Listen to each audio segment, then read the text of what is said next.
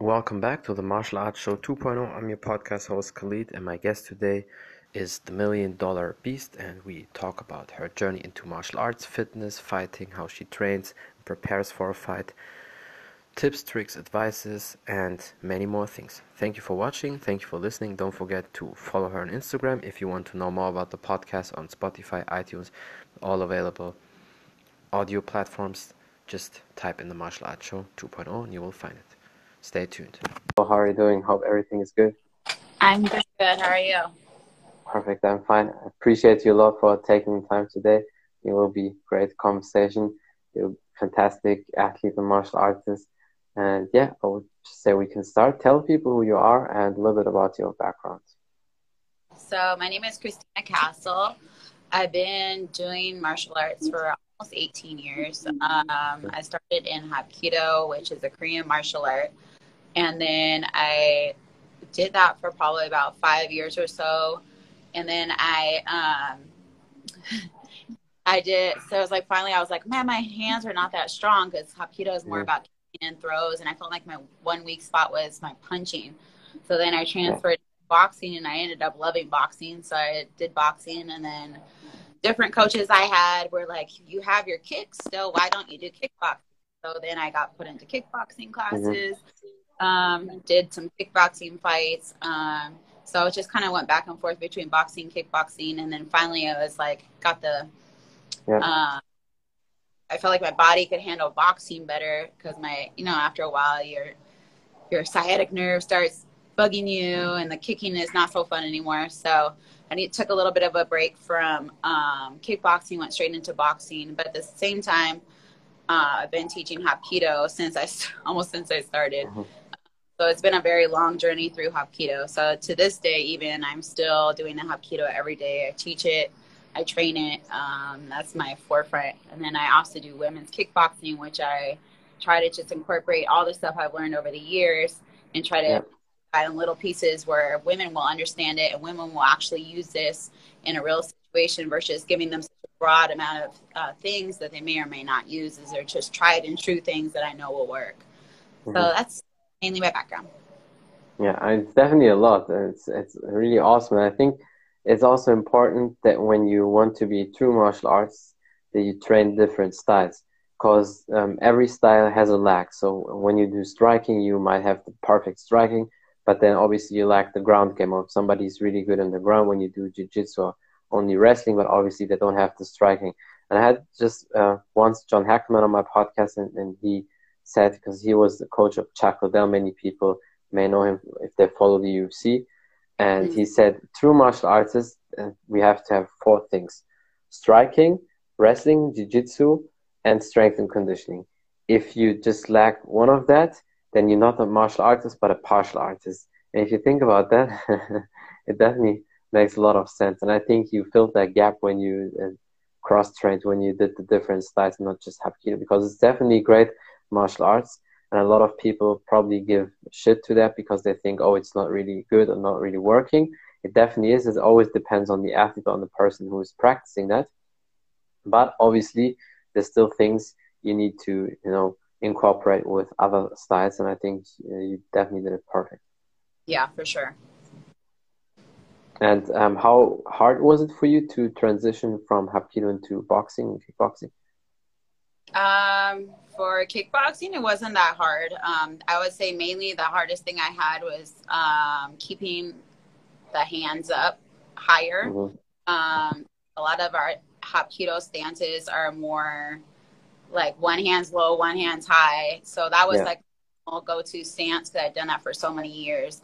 Um, for boxing, I feel like that was my, the hardest it was just keeping my hand stance especially when you get tired, you fall back on what you're comfortable on. Um, I feel like the boxing, once I was able to get it, um, I was already strong. So it was just learning how to incorporate that strength through my punches versus my kicks and having the mm-hmm. right for that. Um, also, the footwork was different, having to transfer weight different ways. Um, yeah, but I also think Hapkido has so much flow it also helped yeah. me with the footwork as well for boxing since there's so many cutoffs and turns and um, changing directions, and a lot of that um, I was able to transfer from Hapkido as well. So there's different yeah. similarities. Um, most people don't see it because they don't train it in everyday situation.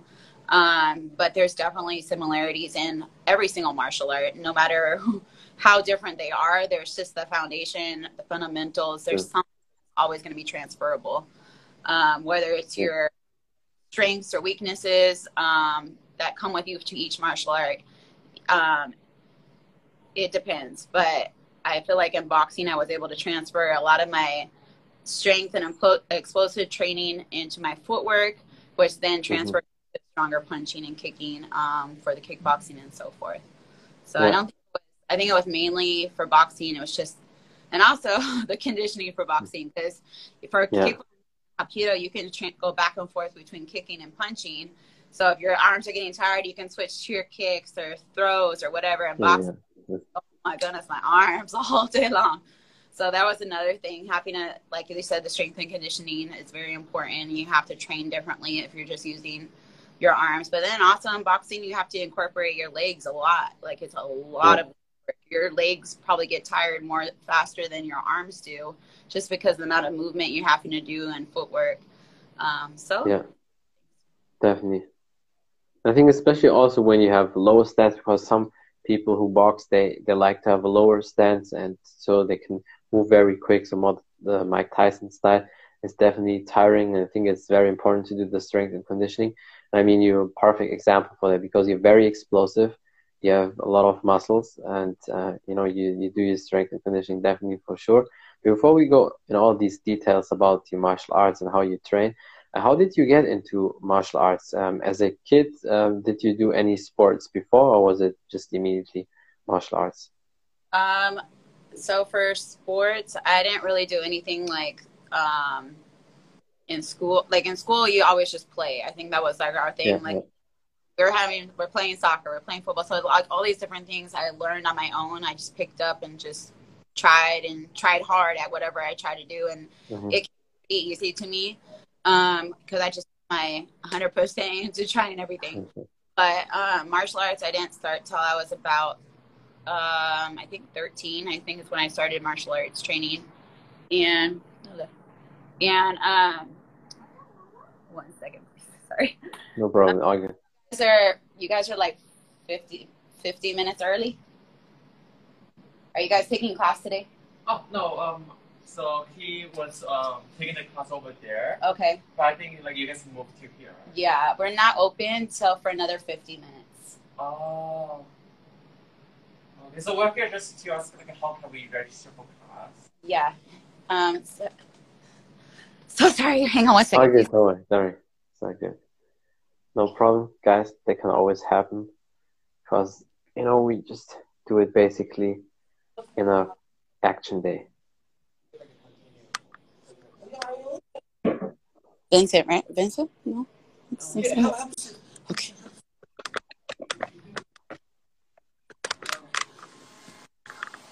Okay, sorry. Life of a studio.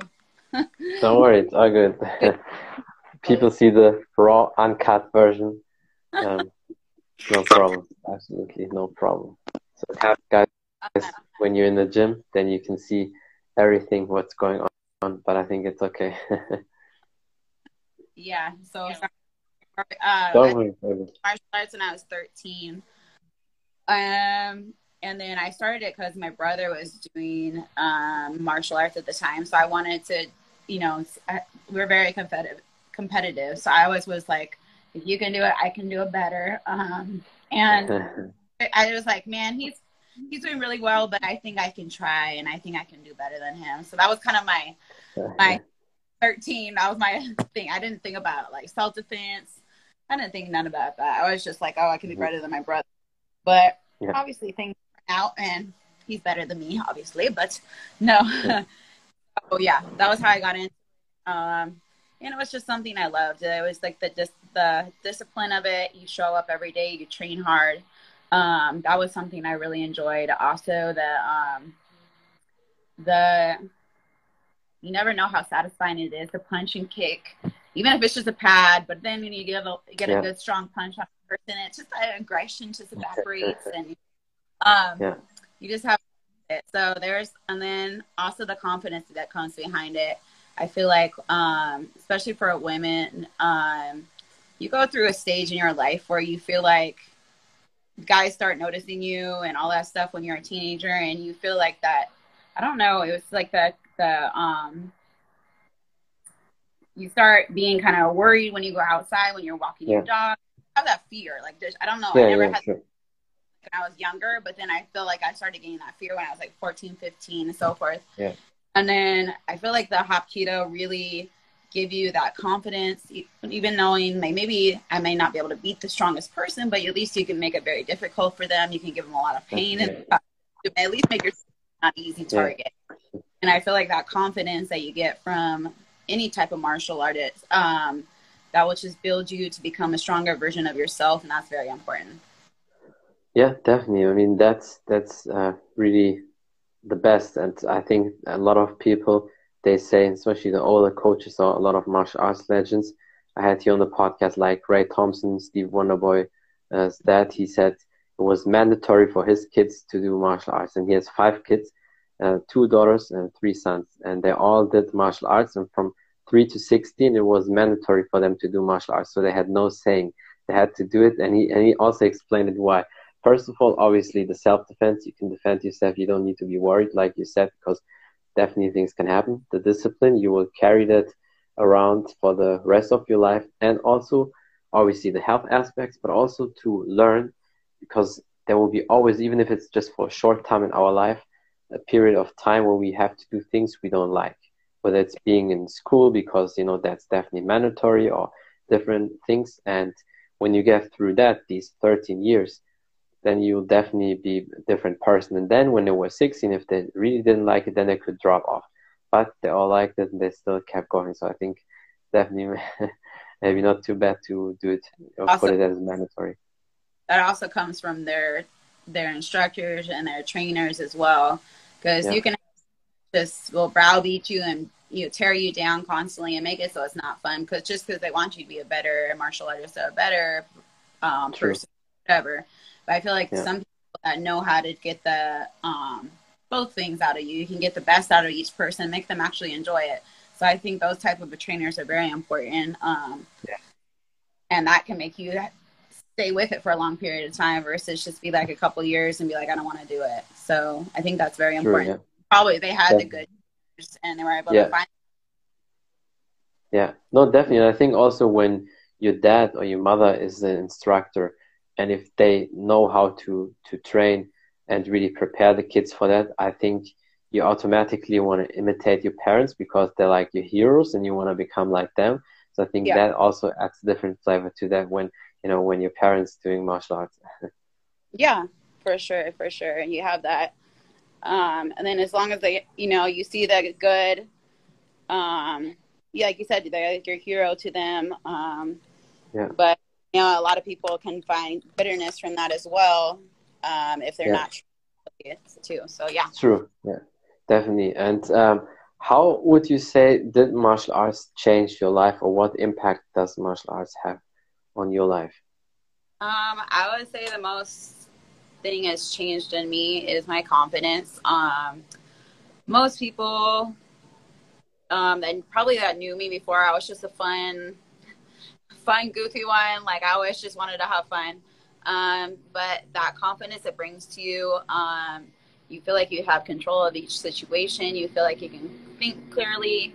You feel like you mm-hmm. can, um, you can just be that inspiring role model to other people versus like you don't, you know, have that beforehand. And then, so I, I wanted to be a positive role model to especially younger kids, um, mm-hmm. the that I were growing up with, make sure they had to have like someone that they can base, you know, different things that they're going through in life with, like, oh, you can do this um, to get through it. Um, and so I just always wanted to have that as my base to go to. And I feel like that's where I got most of it. Even if you have those the skills, life skills that will last you a lifetime, you're not going to lose them.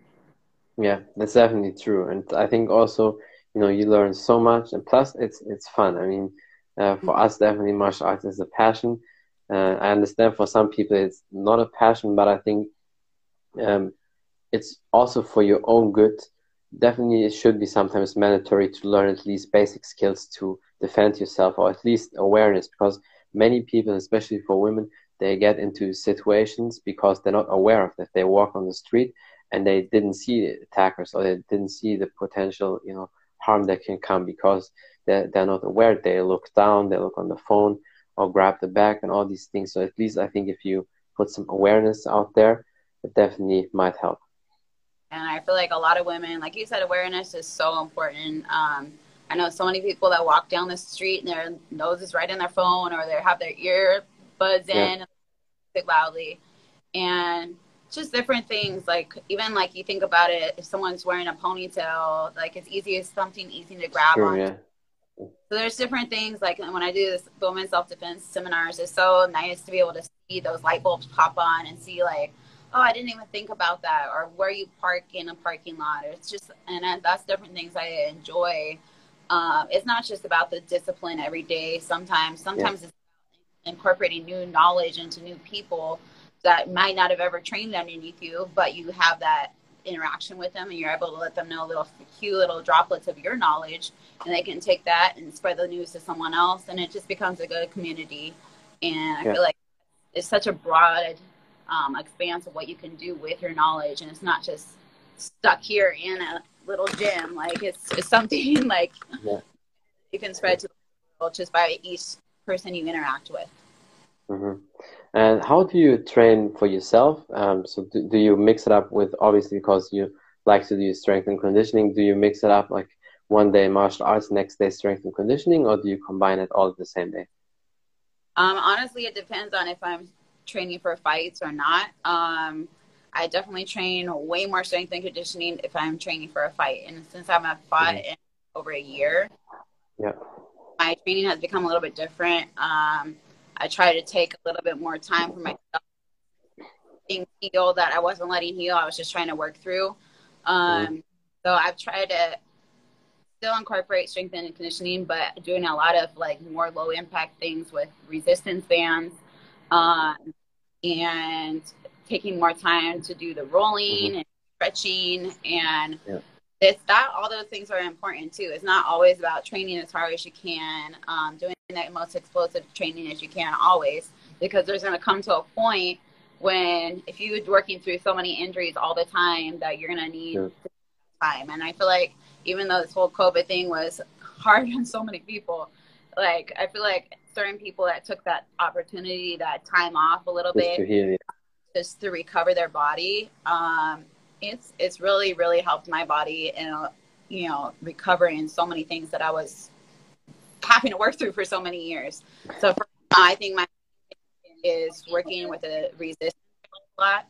Um, I'm doing a lot of that, and I do a lot of the bag punching, but I do it as different drills where you reaction drills, mm-hmm. and um, it's just being able to control your body really honestly. The, the faster you can get from point a to point b and have that constant mindset of it's not just do to do. Like it's just that you focus. Maybe you can only do five push-ups but you do five push-ups the strongest and fastest. Yeah. That's going to be more than trying to get through 20 you know half-ass push-ups so true yeah the way you train things um and i feel like um you that's something you just have to find for yourself over the years. You have a good trainer, you train with them. Um, that's something you pick up on. This trainer will incorporate that into their training. They're not going to always just say, okay, we're going to do 50 push-ups. We're going to do 50 squats. Or you know, like that stuff is not going to help you with anything. Maybe in the yeah. weight or whatever, or get a little bit of tone. But that's not going to generate more power for you. That's not going to, it's just going to be, um, I don't even know how to, to say it, but yeah. uh, there's different ways of training. True, that's for sure. I mean, in martial arts, especially when you compete, you have to be explosive. So of course, you have to incorporate also explosive drills. And a lot of people they train slow, and that's what that's where the myth comes from when when they say if you uh, touch weights and then do martial arts, you will be slow. It's just because people train slow. Because for example, if you do biceps curls very slow or bench press, of course you will be slow because your body is forced to that. But if you do the bench press very explosive or you jump on boxes, stuff like that, combined obviously with the martial arts skills, then obviously you will be also very explosive like you are. Yes, definitely. That's that's the main thing, and um, I feel like if you go to the right trainers, they're gonna they're gonna show you the right way. If they're not, if you feel like you're not, I would say the one thing is if you feel like you're not progressing, if you're not getting yeah. faster, not getting stronger, um, there's something wrong about. There's so many there's so many trainers that just teach in a broad spectrum for everybody that will incorporate everybody in the class, and that may yeah. be, you know, someone that's 60 to 10, like you don't know. So you yeah. have to broad for that. Um, and and instead of making it so some people have different types of exercise for what they can do, they make it as a broad for everybody. So I feel like that's mm-hmm. how people don't get it to full potential is they're going to these classes that are so yeah. um, down and they're not being yeah. able to. So I, everybody can get better. This it's not it's not a about being in shape. It's not starting in shape. It's just forcing yourself to uh, put that yeah. extra. Definitely, and I feel like always the best coaches are the ones who you know put an individual plan out there for your program for you because, like you said, when you just do it um, for everybody, like these lifestyle gyms, like just you know be fit and have the music and all that, that's not really you know improving yourself. Sure, you at some point do something for your fitness and health, but that's not really too much martial arts and i feel that very often especially when you when you do courses because there's definitely a big difference between a martial arts course and a normal lifting gym and when you go to a true martial arts gym. Yes very much so. Mm-hmm. and how do you train uh, your clients? Is it uh, different from you know just strength and conditioning or martial arts training? Or do you combine or it depends on the plan or what your clients want to do um, so it depends on what the what class I'm teaching at the time. And for like the kids class, the kids class they can follow along um, pretty well. Um, and most kids, it depends on how they start. Some kids come in overweight, they can't do everything. But if you just always yeah. put encouragement, and after a while, you can always get them to you know lose weight. You can get them to build their confidence. So it really depends on the class that you're teaching. For like the adults, um, the adults coming in here, same thing, overweight. They have shoulder problems. They have leg problems. They have there's there's so many things you have to work through. So as long as you can really try to incorporate the entire class and fun, focus on the fundamentals that each person can um, use in their martial art journey, I feel like you can make them reach any type of goal they're trying to get to. Obviously, when they come to martial art gym, their their goal is, oh, I want to get the black belt. I want to learn the self defense. Yeah. This some people in our kick, our, we have a lot of kicks in this program. Sometimes yeah. the kicks not people are not capable of doing those kicks, and they're instead of yeah. focused on like, no, you have to be able to get this jump 180 kick that's flying through the sky. Some people are just physically never going to be able to do that, and then yeah. if you can say don't lose confidence and not being able to do this kick, but you can do this kick so good and strong. Focus on what you can do and build that as your kick. Um, because I don't care maybe if you get the black belt someday, okay. But what I want you to be able to do is be able to kick through someone's leg if there is a reason for you to be able to kick need to kick through someone's leg, not be trying yeah. to jump, jump kick them through the sky and you know for self defense. Like so, there's yeah. different aspects, and I think just building someone's confidence. Um, whether it's getting them to be able to lose that weight, being able to do different kicks properly, being able to punch correctly, especially for women. I have so many women that come in here and they're punching like right out the box, like the, the yeah, yeah. when you try, take a video of that when they first show up, and then you take a video of them like a couple weeks later, and you see, hey, look at you're doing, you're turning over your shoulder. Like you might not look like a professional boxer, but that's not what you came in here to do. You came in here to become stronger. You came in here to become You became in here to have that confidence that you can defend yourself. And I feel like um, that's the most important thing. I'm not looking for someone to be professional. That's not that what they're coming to me for. What they're coming to me for is just that confidence that they can be able to protect themselves and they can get, feel more confident in the process. Yeah, definitely. I think that's definitely the most important thing. I think also you do a great job with that. You're a fantastic coach, not just a fantastic athlete and fighter. And I definitely see that many times here on Instagram with all the videos and the things you do. And uh, is is that your gym, or uh, do you share it with somebody else? Yeah, this is well. Yeah, I manage this one. Yeah, this one's. Mm-hmm.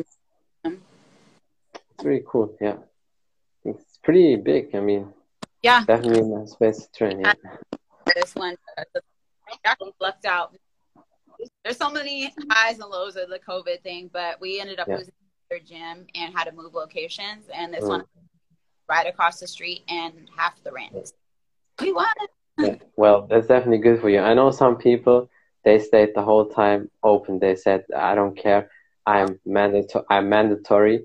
Uh, have to uh, uh, have to do it because um, you know I prevent people for suicide and make them healthy. So I have to stay open. They just stayed open the whole time.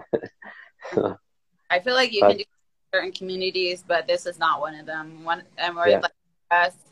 Like even though we could have probably just fought it and stayed open, we had a lot of people that were willing to do it. Um, I feel like as a community in a whole, they trust us. They trust us to be able to be able to take care of their kids, be able to take care of their Mhm. family. Yeah, that we're a good role model and influence to the community. Um, and I think that was our just our what we decided on. That was what we wanted to do. We did a lot of Zoom classes, um, but we just wanted to be if keep everybody safe. Um, there's people that believe in it, some people that don't believe in it as much. Um, but as a community whole, we just figured that was the best for that time being. Yeah. And respected that. And so now we have all the people coming back that, we, for the most part, that we lost before. People are slowly trickling back in. So, I mean, it was hard for a few months, but it's it's it's winding up good. And I think a lot of the people appreciated us for being like trying to keep everybody safe and all of that. So there's Yeah. two ways. And um, I feel like we, even though it was hard, the way we did it was best for the area.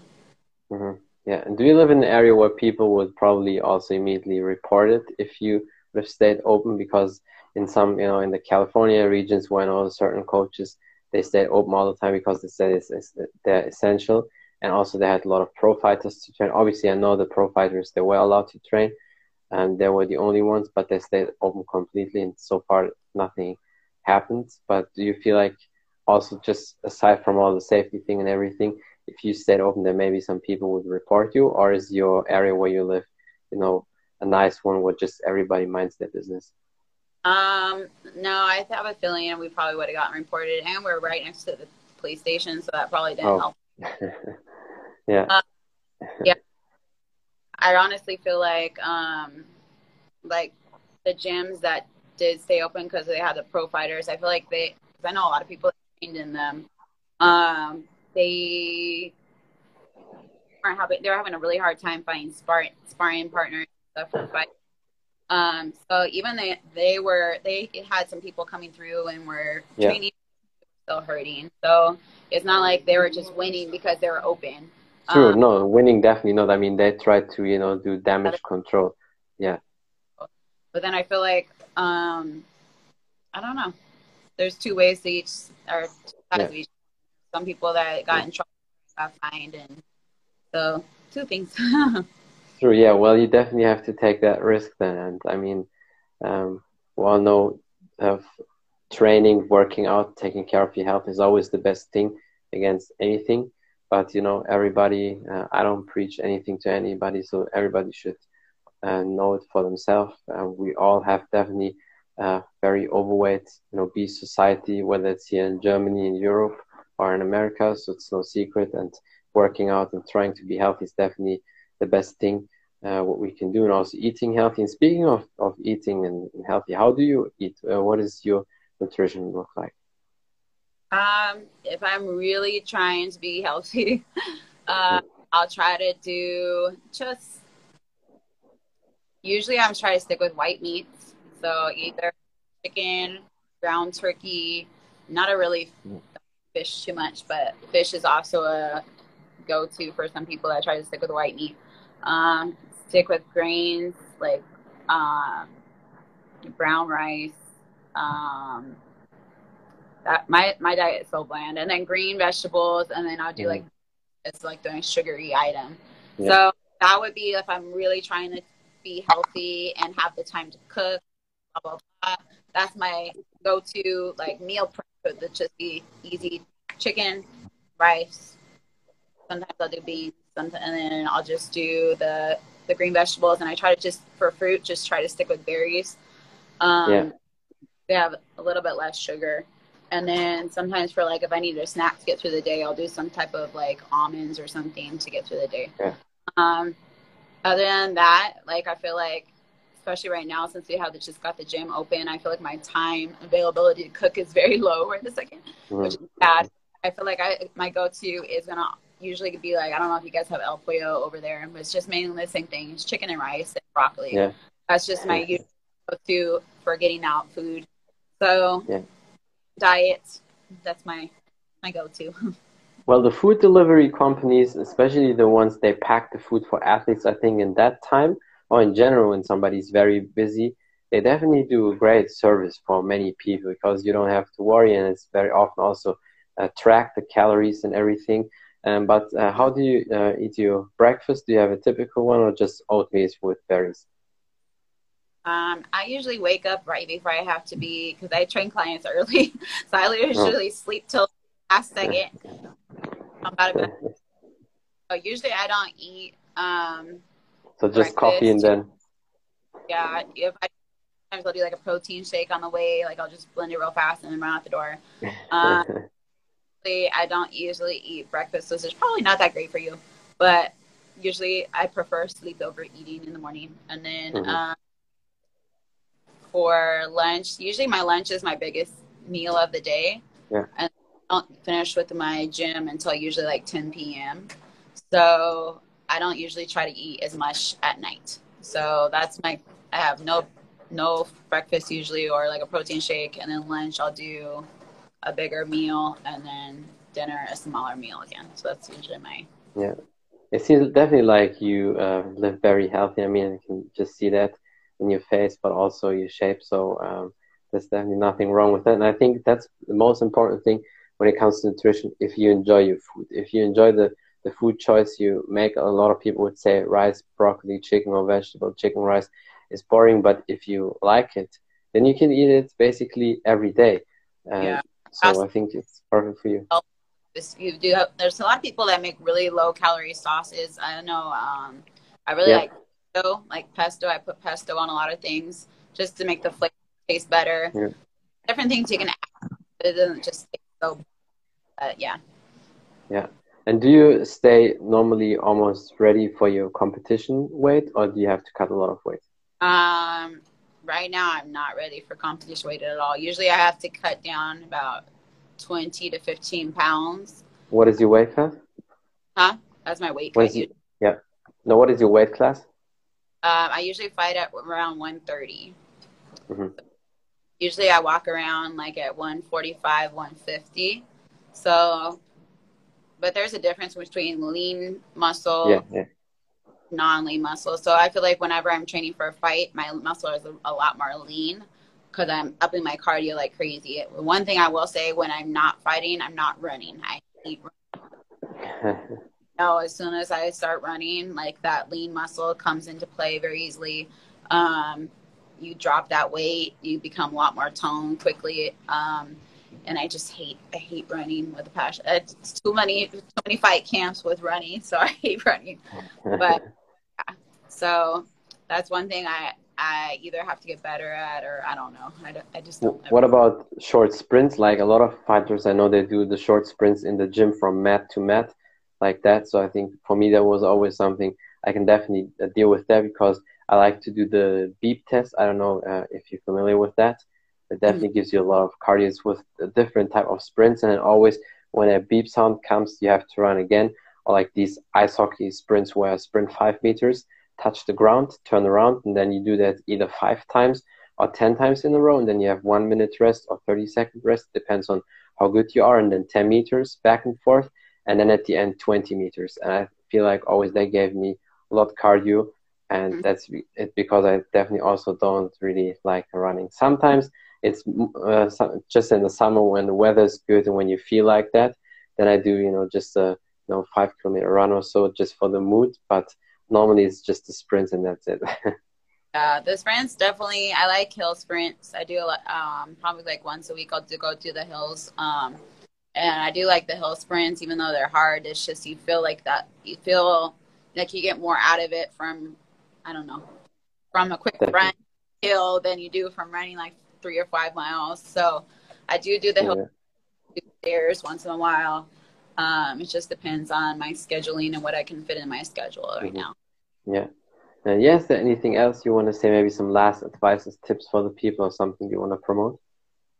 Um, the main thing I would say is if you're, if what I've learned over the years for martial artists, people coming in, especially when they're a little bit older, um, don't be discouraged, um, especially when you're training with younger people. I Yeah. feel like the hardest thing right we've been uh, seeing right now, especially from older, like not even say older, but like closer to 50. Um, we've been having a lot of those people coming in just wanting the self-defense aspect of it but then getting discouraged because they see younger people training around them that are able to just knock out push-ups real fast or be able to kick Mm. crazy high or um, and i feel like it doesn't matter your age um, if you're coming in wanting self-defense come in um, do good at what you're good at and then build off of that don't try to build off of um, what someone else is good at, build off of what you're confident in, and you'll be able to become a better martial artist, you'll be able to become a better person, more confident. And same thing for anyone, kids, women, anything. Don't feel like you need Yeah. to compare yourself, your body, your your um your power, your confidence to anybody else. Just be who you are. And I feel like that's what when I started this million dollar beast, whatever, I did originally everybody called me million dollar baby. And I was like, no, I don't want to be a baby. I don't want to be like that. I don't want to be a beast. I want to be set apart. I want to be someone that people can look up to and feel my confidence in what I do and be able to incorporate that in their life. So I feel like everybody needs to just find something that they're good at and then build off of that and feel or feel something you're passionate about. Even if you're not good at it, if you're passionate about it, you can become good at it. So True. Yeah. Definitely. I, I appreciate you a lot. Uh, thank you so much for taking the time.